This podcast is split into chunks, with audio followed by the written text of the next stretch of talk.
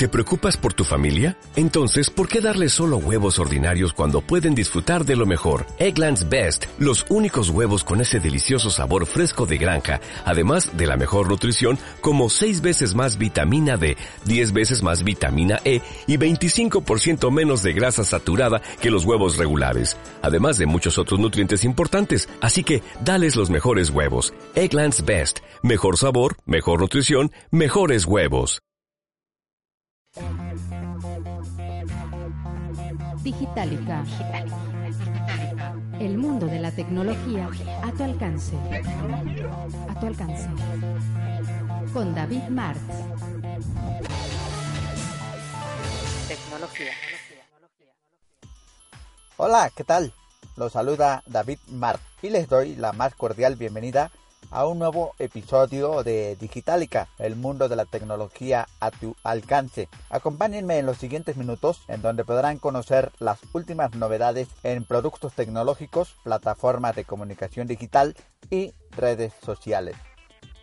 Nikon presentó su nueva cámara Coolpix P1000 que tiene uno de los zoom más potentes en el mundo de las compactas, 125X este tipo de lente hace a la cámara la ideal para personas que realizan fotografías de pájaros, deportes, vida silvestre y del firmamento. La Coolpix P1000 es la primera cámara compacta de su tipo. Sobrepasa el estándar del zoom de la categoría y es la muestra del compromiso de Nikon por llevar a los usuarios herramientas nuevas que les ayuden a desarrollar su creatividad y compartir la manera única de ver el mundo. Cuenta con una resolución de 16 megapíxeles, grabación de video 4K UHD, sensor SMOS, la memoria es de ranura SD, conexión Wi-Fi y Bluetooth. Su pantalla es de 3.2 pulgadas con función de ángulo variable. Autonomía de la batería de 250 tomas aproximadamente. La cámara además cuenta con diferentes controles, modos creativos y filtros en sus menús. También tiene escenas específicas como luna y avistamiento de aves, entre otras que ajustan las propiedades para asegurar una imagen de calidad. La Coolpix cuenta con configuraciones rápidas que incluyen funcionalidades con inicio rápido y autofoco para usar la cámara en situaciones de acción. Entre otras novedades, tiene una terminal de accesorios y la zapatilla que permiten conectar una serie de dispositivos compatibles. La cámara estará disponible en México en el mes de septiembre, aunque no se ha dado a conocer el costo. Sin embargo, en Estados Unidos está sugerido en 999.95 alrededor de 20 mil pesos. Y bueno, el Mundial de Rusia 2018 está en su fase final. Si usted ha visto los partidos, seguramente se habrá dado cuenta de que se habla mucho del VAR.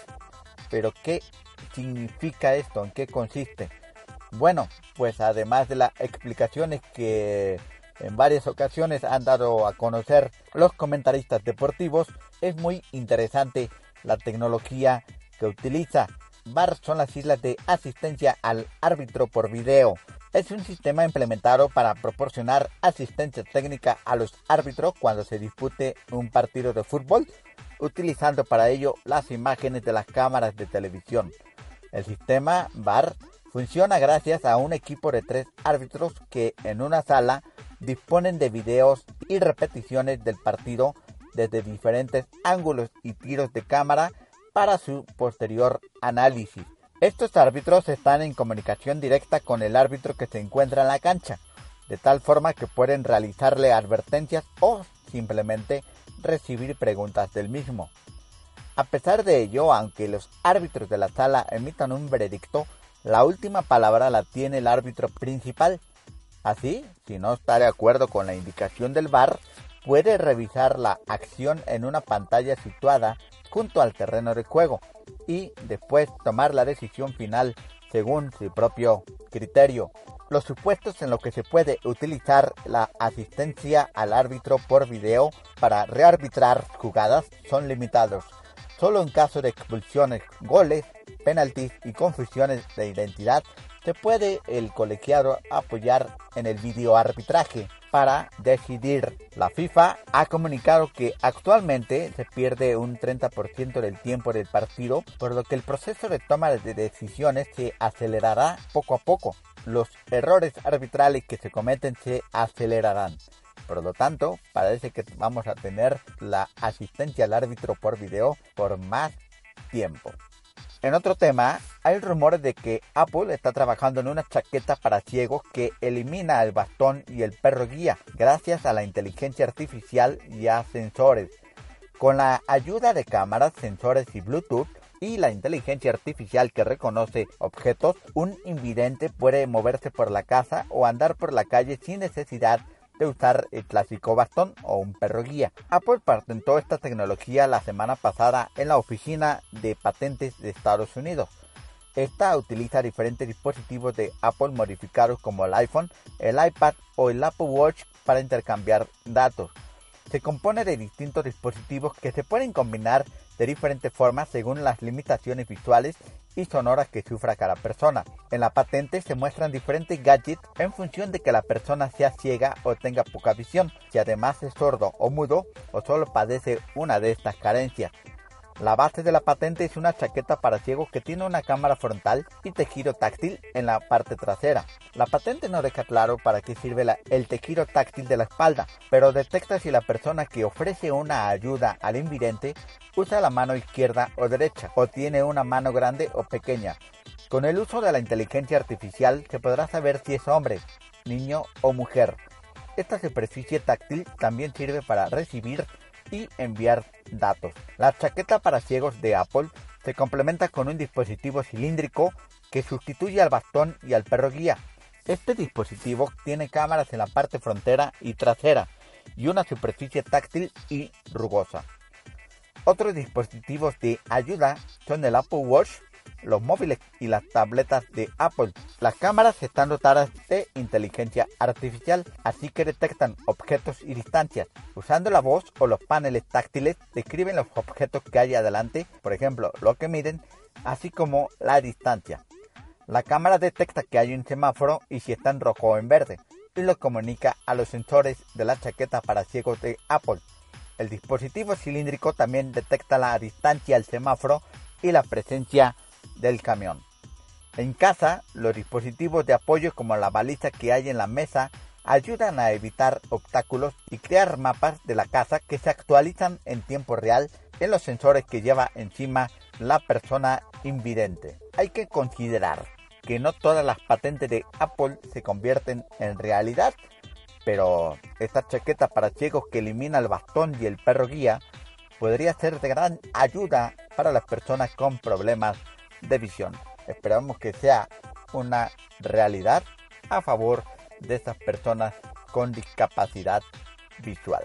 Y por último les comento que Facebook está trabajando en una nueva función que va a permitirnos saber cuánto tiempo pasamos en la red social. La nueva característica se llamará Tu tiempo en Facebook. Será accesible desde la aplicación y mostrará las estadísticas de los últimos 7 días para que seamos conscientes de cuánta atención le dedicamos a las plataformas sociales. La función Tu tiempo en Facebook se habilitará como una sección más en el menú de las aplicaciones para iOS y Android. Cada persona podrá ver el tiempo que ha pasado en la plataforma en la última semana y tendrá la posibilidad de configurar un límite diario para recibir alerta cuando esté cerca de excederlo. De momento no se ha confirmado cuándo estará disponible la función para saber el tiempo que pasamos en el Facebook, pero se prevé que no tardará mucho en llegar. Cabe mencionar que en los últimos meses la adicción a los móviles y a las redes sociales por parte de niños y adolescentes se ha convertido en una preocupación para la sociedad. Debido a esto, las grandes compañías tecnológicas están recibiendo peticiones para que tomen cartas en el asunto y pongan en marcha herramientas para prevenir el uso abusivo de las smartphones. A ello, las compañías ya han comenzado a trabajar. Por ejemplo, Google ha presentado nuevos controles de gestión del tiempo para, para Android y próximamente Instagram también va a permitir saber cuánto tiempo pasamos en la aplicación. A principios de año, Apple prometió a los padres nuevas herramientas de control parental como respuesta a la petición de sus inversores. Y eso es todo en este episodio. Los invito a suscribirse y de esta manera pueden recibir en sus dispositivos móviles las alertas de una nueva publicación de Digitalica, el mundo de la tecnología a tu alcance. Los espero con sus clics en el botón play del siguiente episodio. Te invitamos a compartir este episodio en tu cuenta de Facebook y Twitter.